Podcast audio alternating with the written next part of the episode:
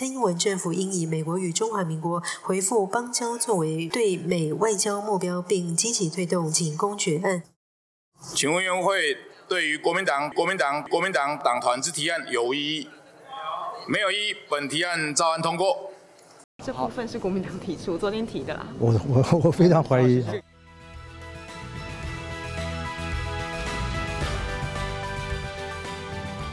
台湾是台湾人的事。Hello，大家好，我是 Chris。这礼拜刚好是国庆连假，祝大家连假快乐。如果你刚好出游塞车的话，就让我来陪你度过塞车时光吧。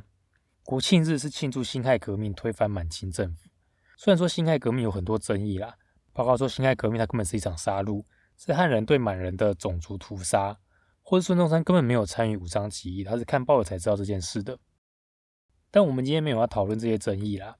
今天来跟大家讨论一下这周中国国民党发生一些热闹的事情。这一拜发生了一个奇案，它新闻标题是这样写的：台美恢复邦交案，立院朝野一致同意通过。光看这个标题就会想说，怎么可能？中国党怎么可能会去同意民进党提这个台美要恢复邦交的这个法案呢？结果仔细看新闻才发现，不是哎，这个案子居然是中国国民党提的。然后民进党同意通过，所以来跟大家讲一下这个故事是这样子的。这个故事发生在十月六号。那中国国民党的总召林维洲，他在前一天就睡在立法院。那在十月六号的早上六点半就进议场排队，他把这两个临时提案排到议程当中。那一天，中国党立委林思明还对民进党团干部说：“我们等一下要提两个案子，是你们的不同意案。”然后林维忠也呛他们说：“啊，卖 gay 啦，你们一定会挡我们的。”听起来他们就是故意要提一个民进党不可能会过的案子。那这案子是什么呢？这两个案子分别是台美恢复邦交，那内容是蔡英文政府应以美国与中华民国恢复邦交作为对美外交目标，并积极推动。那另外一个决议文是美军驻台安全防卫，内容是蔡英文政府应积极说服美国政府依照台湾关系法精神。一旦中国有明显危害台湾人民安全以及社会经济制度的行动的时候，在我国政府请求之下，将前面说了中共的举动视为对西太平洋地区和平安定的威胁，并以外交、经济与安全防卫的方式来协助我国抵抗。那这两个决议文当中啊，民进党只针对中间几个用字有些意见，例如他本来是说，例如他本来是说美国要以直接军事的方式来帮助我抵抗，那他们对直接军事这个词有意见。那最后就改成比较保守的安全防卫的方式来协助我国抵抗这样子，所以就只修改了一些字啊，然后两个公决案就在朝野立委无异议之下通过。那通过之后，中国党立委赖世宝就跟民进党团干部说：“啊，你们民进党真的给过？”民进党庄瑞雄那时候就回说：“啊，我们要给你们支持啊。”赖世宝接着说：“那这样我下一拜要提加入联合国的案子哦。”庄瑞雄又说：“我一定给你支持，如果我党我随便你。”同时，旁边的中国党立委郑丽文还跟着加码说：“你们真的敢支持？那等提完加入联合国之后，我们还要再提案，说等疫情过去之后，立法院院长尤锡坤要带队访问美国国会。”庄瑞雄也回应说：“好啊，我们一定百分之百支持。”以上立委对话参考《自由时报》的报道。所以我说，我们来分析一下这些行为哈。中国党他这么信誓旦旦，他特地前一天晚上夜宿立法院，就是为了要把这案子排进去。然后包括他们的对话，一副好像不可置信，民进党居然会通过这个案子。所以他们原本大概八成是认为民进党不会给过这个案子的。毕竟这两个案子它的内容实在是有一点激进呐，不是民进党目前的作风。而且九月底的时候，外交部部长吴钊燮他才说过，台湾政府不会主动寻求和美国建交。所以我认为中国党他打的如意算盘是，民进党如果不让我的公决案通过的话，那么他们就可以出来大放厥词的告诉民众说：你看看，你看看。民进党都是打假球的，说什么护台爱台都不是说假的，到头来还是我们中国党最爱台湾吧？他们想要透过演这出戏来获得更多的民意支持，结果傻眼，民进党居然不挡，居然就这样无意义让他通过，民进党怎么可以不挡啊？好，所以我们回过头来讨论几个问题哦。中国党为什么会觉得民进党不敢让他们通过这两个案子呢？我认为第一个是这种案子的内容太过于激进了。这两条都是踩在中国的红线上啊！中国党可能会认为说，民进党一定会为了区域的稳定，不敢太照进。的确，因为蔡英文他领导的民进党算是台独的温和派，他们很多的论述甚至必须要照顾到中华民国派的这些人民，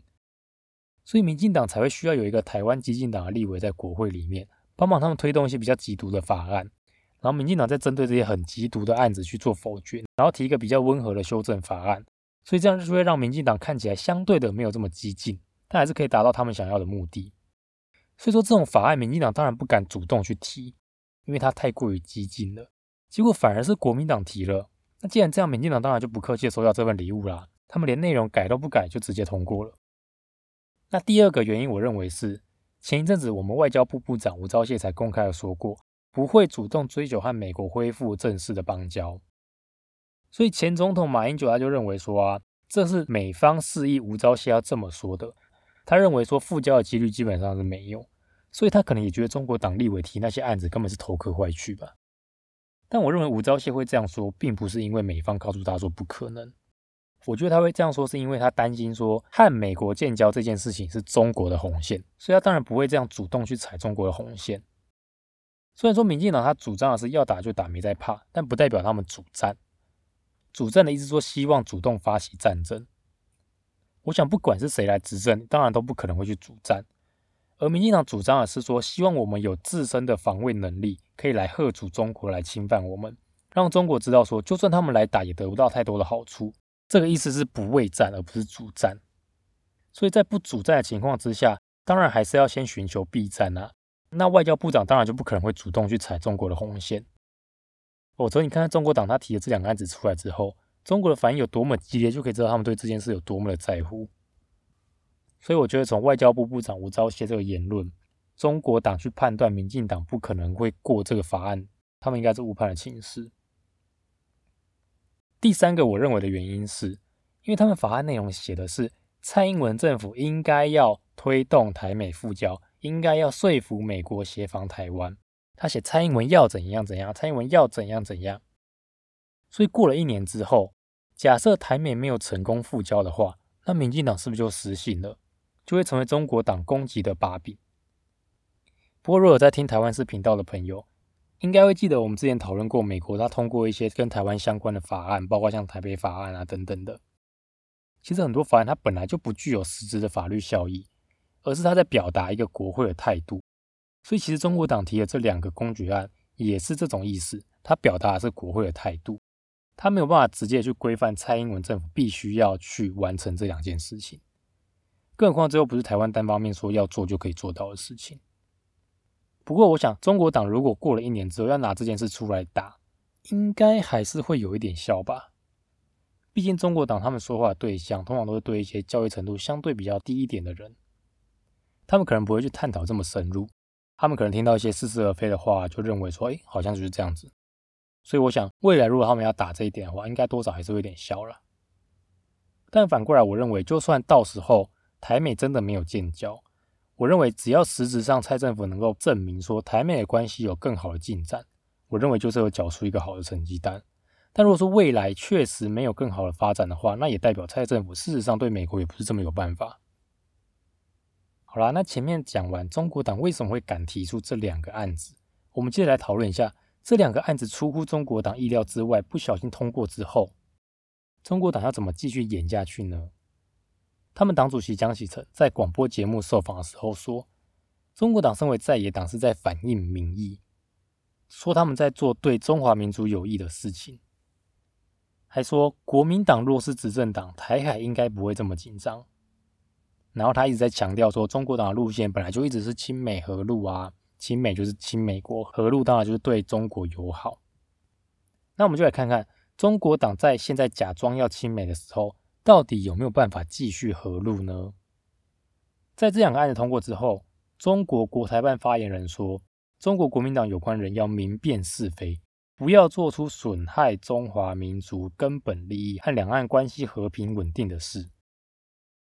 然后，中国官媒环球网质疑中国党是什么用意？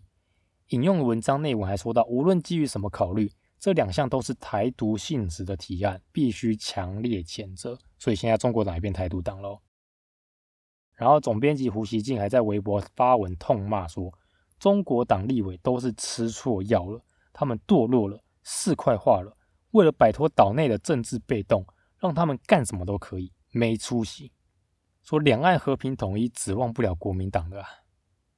你看看中国党，他号称和台湾民意站在一起，说他们要亲美和陆的时候，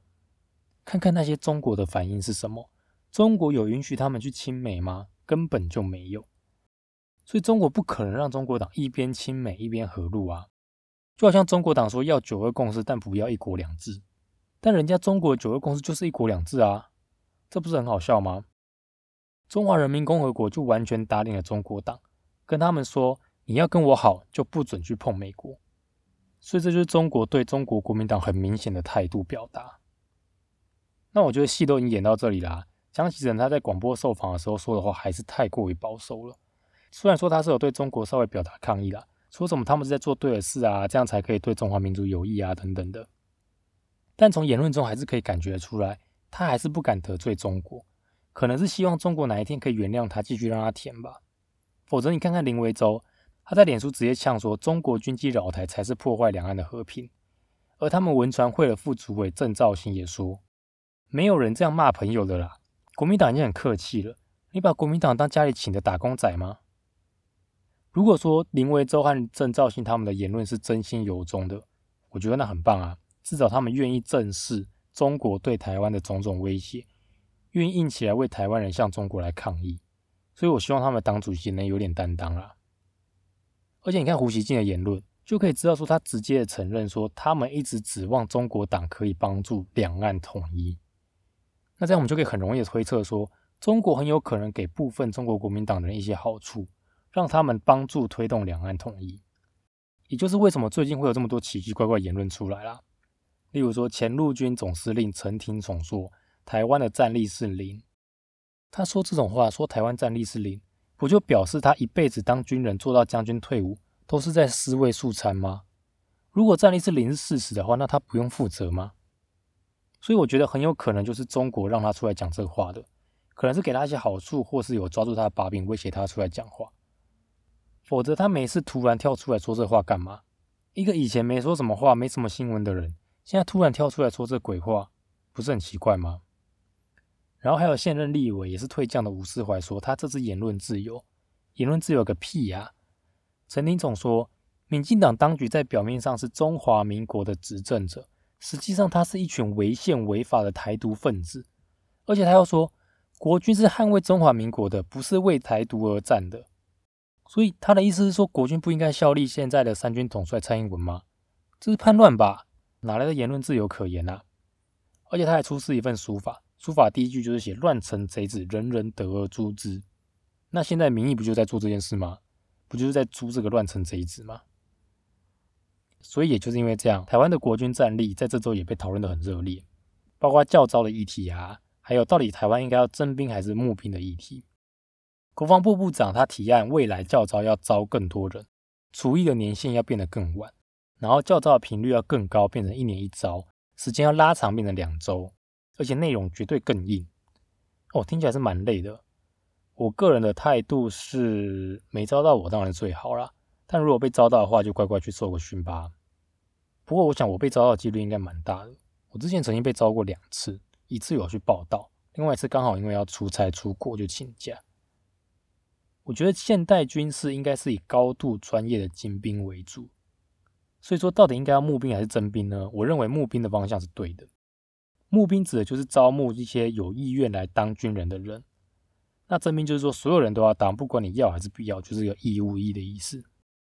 所以如果我们要继续往募兵的方向来发展的话，那我觉得国防部就应该要更努力的去吸引更多有意愿的人来当职业军人，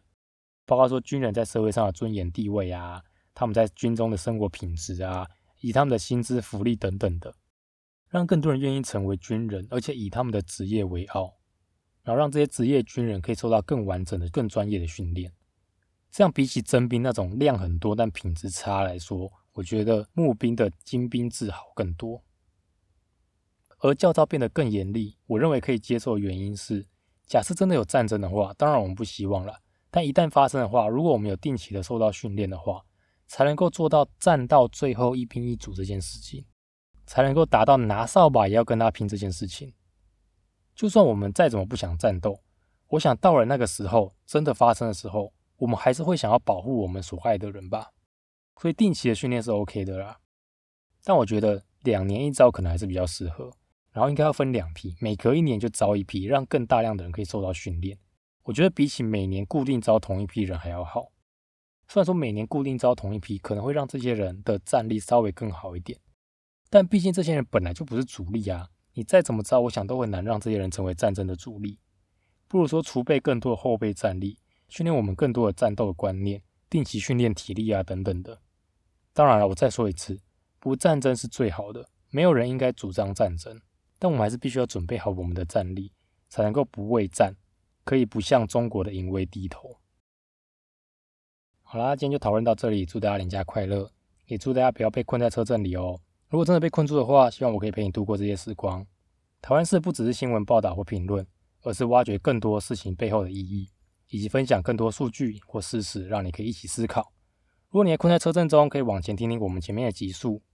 喜欢台湾事的朋友，欢迎在你收听 Podcast 平台订阅或关注台湾事，这样每周台湾事更新的时候，你就可以立即收到通知。